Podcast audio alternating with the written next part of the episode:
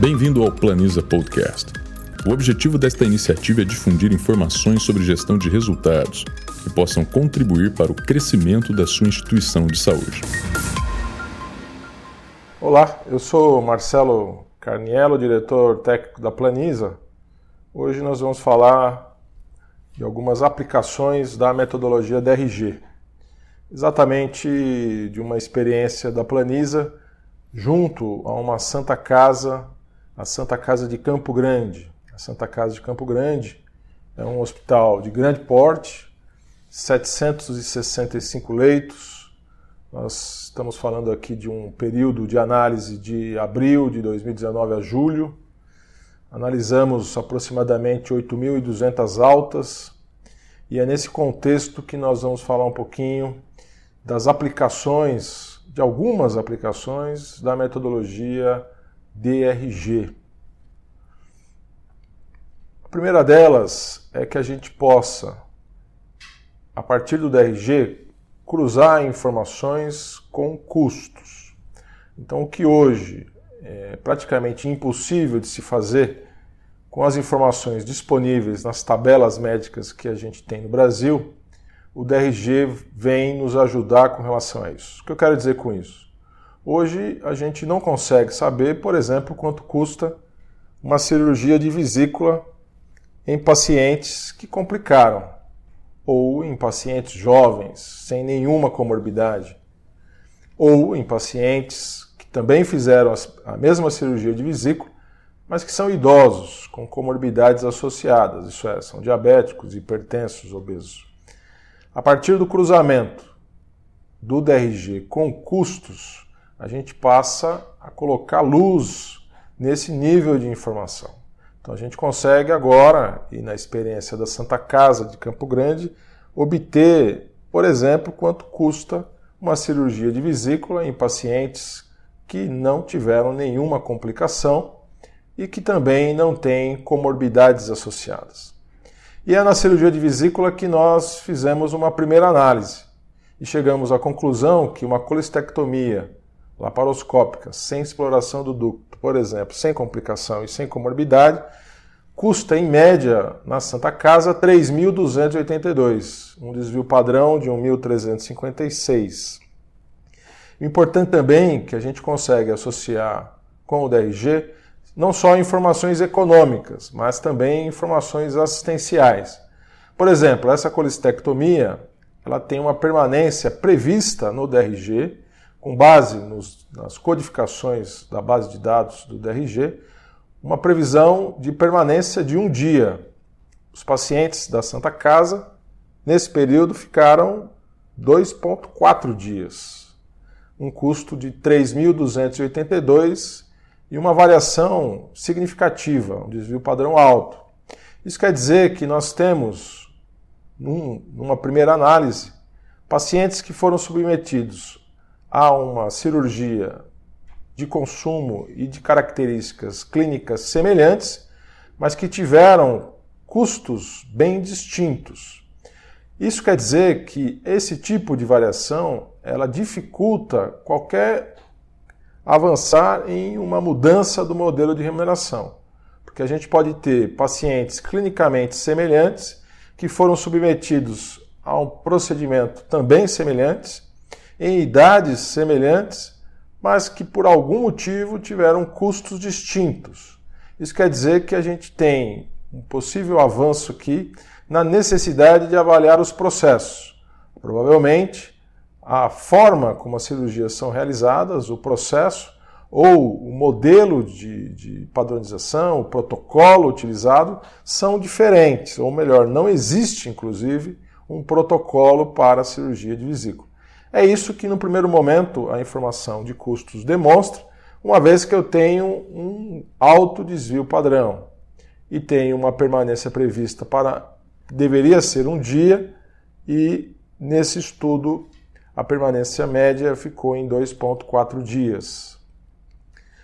Se nós pegássemos, se partíssemos agora para um custo que eu falei para vocês de uma cirurgia de vesícula em 67 pacientes analisados, de 3.282, nós poderíamos avançar para um modelo de remuneração onde a gente sai do fee for service tradicional, no modelo conta aberta, onde tudo que eu lanço na conta eu faturo, para um modelo também fee for service, mas para um modelo de conta fechada, o empacotamento.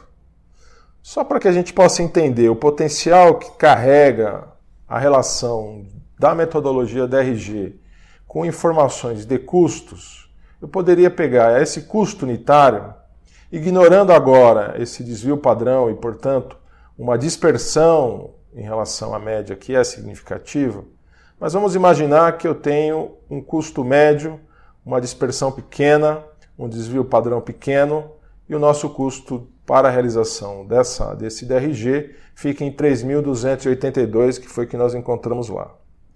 Se nós fôssemos vender essa cirurgia de vesícula, um modelo só para entendimento de um convênio particular, um modelo particular, onde a gente poderia aqui colocar os impostos sobre a receita, que não é o caso desta unidade analisada, mas se fosse um hospital privado com fins lucrativos, incorreria PIS, ISS, COFINS, enfim, uma margem de lucro de 18%, algo em torno disso, só para ilustrar para vocês. Nós então venderíamos isso algo em torno de R$ 4.400, considerando 8% de impostos, 18% de margem. O que eu quero mostrar para vocês? Se nós vendêssemos, se nós construíssemos uma tabela de preço, se nós construíssemos um pacote o tradicional fee for service conta fechada, mantendo essa permanência de 2,4 dias, que é o quanto custa efetivamente na Santa Casa, receita menos impostos, menos custos, nós vamos ter um resultado de margem de 18%, algo em torno de 798 reais. O que eu quero mostrar? Se a Santa Casa, nesse exemplo, conseguisse, a partir de ações junto ao corpo clínico, junto aos processos internos, gestão do leito, um conjunto de atividades, um plano de ação importante para que a gente passe, passe de uma permanência de 2,4 dias para aquilo que é preconizado para esse tipo de DRG, portanto, a permanência, como eu disse, de um dia, eu manteria a minha receita de R$ 4.400, mas eu diminuiria significativamente o meu custo, uma vez que o paciente não mais vai ficar 2,4 dias e vai ficar um dia internado. Ao ficar um dia internado, separando custos fixos e variáveis, este custo total da nossa conta ficou em 1.950, 1.950. Quando o paciente fica 2,4 dias, o custo na Santa Casa ficou em 3,282. Mas como eu tenho uma receita que ela é fixa, porque eu estou formatando um pacote, eu coloquei aqui em R$ 4.400, vocês já imaginam que antes, no modelo, no modelo atual, na possibilidade do entendimento de quanto custa, eu estou gerando uma margem de 18%. Quanto quando eu conseguir construir uma gestão, ações para o entendimento e correções internas que me levem para que esse paciente fique o quanto deveria ficar, que os resultados demonstram uma permanência de um dia, além do benefício que eu entrego ao paciente por uma permanência menor e diminuição do risco assistencial, eu também aumento significativamente a minha margem eu passo dos 18% que eu tinha colocado para uma margem agora de 48%, tá certo? É isso que os números mostram. Então, a partir de informações consolidadas, e é isso que eu queria colocar para vocês, a gente pode construir decisões importantes que, além de melhorar a segurança assistencial do paciente, além de girar o leito, além de produzir uma permanência menor e, portanto, aumentar o número de pacientes para o meu hospital, eu também tenho uma possibilidade clara de melhorar a margem, desde que eu tenha informações que me garantam que me dê condições para que eu possa fazer com segurança a saída do modelo do fee for service, do modelo tradicional de conta aberta, para um modelo de conta fechada. Além disso, o DRG também, nesse case, como eu disse para vocês, da Santa Casa, nós avançamos com a possibilidade de dizer quais seriam, quais seriam e por onde nós deveríamos começar para fazer a transformação na mudança do modelo de remuneração. Observe, a mudança do modelo de remuneração, na minha opinião, ela não é rápida, mas ela tem que acontecer. E os primeiros passos seriam a partir de informações, como nesse caso, quais seriam ou quais são os, os DRGs mais prevalentes. E na Santa Casa, nesse tamanho e nesse volume, 20 DRGs apenas, somente 20 DRGs, corresponde a 48% do volume de produção. Nesse período, para vocês terem uma ideia, foram codificados 464 DRGs. Então, se nós tivéssemos que começar, nós começaríamos por esses DRGs. Os mais prevalentes, 20 DRGs, corresponde a 48% do volume. E na experiência da Planisa, a gente vê esse tipo de de afirmação, esse tipo de, de informação recorrente. Poucos DRGs correspondem a um alto volume de produção. Então, primeiro passo, pelos DRGs mais prevalentes. Segundo, pelos DRGs cirúrgicos. Por que DRGs cirúrgicos? DRGs cirúrgicos a gente consegue ter uma avaliação diferente e mais precisa do que os DRGs clínicos. Então, DRGs prevalentes, DRGs cirúrgicos, inicialmente os DRGs sem eventos adversos, isso é, aqueles pacientes que não aconteceram nenhuma condição, é, que, tiver, que, que não tiveram nenhuma condição adquirida durante a sua internação, com menor coeficiente de variação, exatamente para você não ter uma grande dispersão, principalmente de custos, dentro de um mesmo DRG e também começar pelos DRGs de menor complexidade, que isso é traduzido pelo menor case mix da informação DRG. Então, DRGs mais prevalentes, DRGs cirúrgicos, sem eventos adversos, com menor coeficiente de variação e menor case mix. É possível fazer isso? É possível. Nesse estudo, nós definimos alguns, alguns DRGs exatamente que coincidiam nessas, nessas características. Eram os mais prevalentes, eram cirúrgicos, que não tiveram nenhum evento adverso, com menor coeficiente de variação e menor case mix. Por que, que nós sugerimos isso? Porque isso diminui o risco junto às operadoras na comercialização, na venda dos primeiros pacotes ou dos primeiros bundles. Né? A partir de agora, a gente passa da informação ou do conceito do modelo de remuneração que é conhecido por modelo de remuneração fee for service, conta fixa ou pacote, para algo um pouco mais abrangente, que incorpora, inclusive, além da permanência do paciente, que é o bundle baseado em DRG. Mas por que eu insisti no pacote? Porque eu entendo que nós precisamos dar os primeiros passos. E os primeiros passos vêm com, como eu disse, com informações consolidadas, informações de qualidade, caminhando de um modelo de fee for service conta aberta para um modelo de conta de conta fechada, caminhando para um modelo de bundle baseado em DRG. É isso que foi a proposta colocada, é esse o caminho que a gente tem dentro desse case dentro da, da Santa Casa de Campo Grande. Né?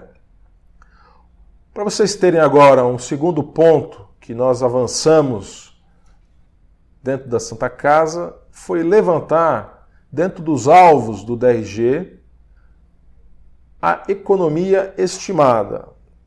Assim, dentro dos alvos que eu vou colocar aqui resumidamente para vocês, o potencial de economia que a Santa Casa, que nós todos sabemos que são unidades com muitas dificuldades financeiras, ainda o quanto que elas poderiam economizar e o quanto que isso poderia reverter em ganhos de eficiência.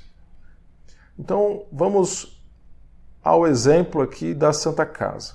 Só na produtividade, no uso do leito, isso é, o quanto que os pacientes, nesse período que eu coloquei para vocês, ficaram, mas o quanto que eles deveriam ficar, nós chegamos a 17.507 diárias excedentes, que correspondem também a 576 leitos excedentes nesse período.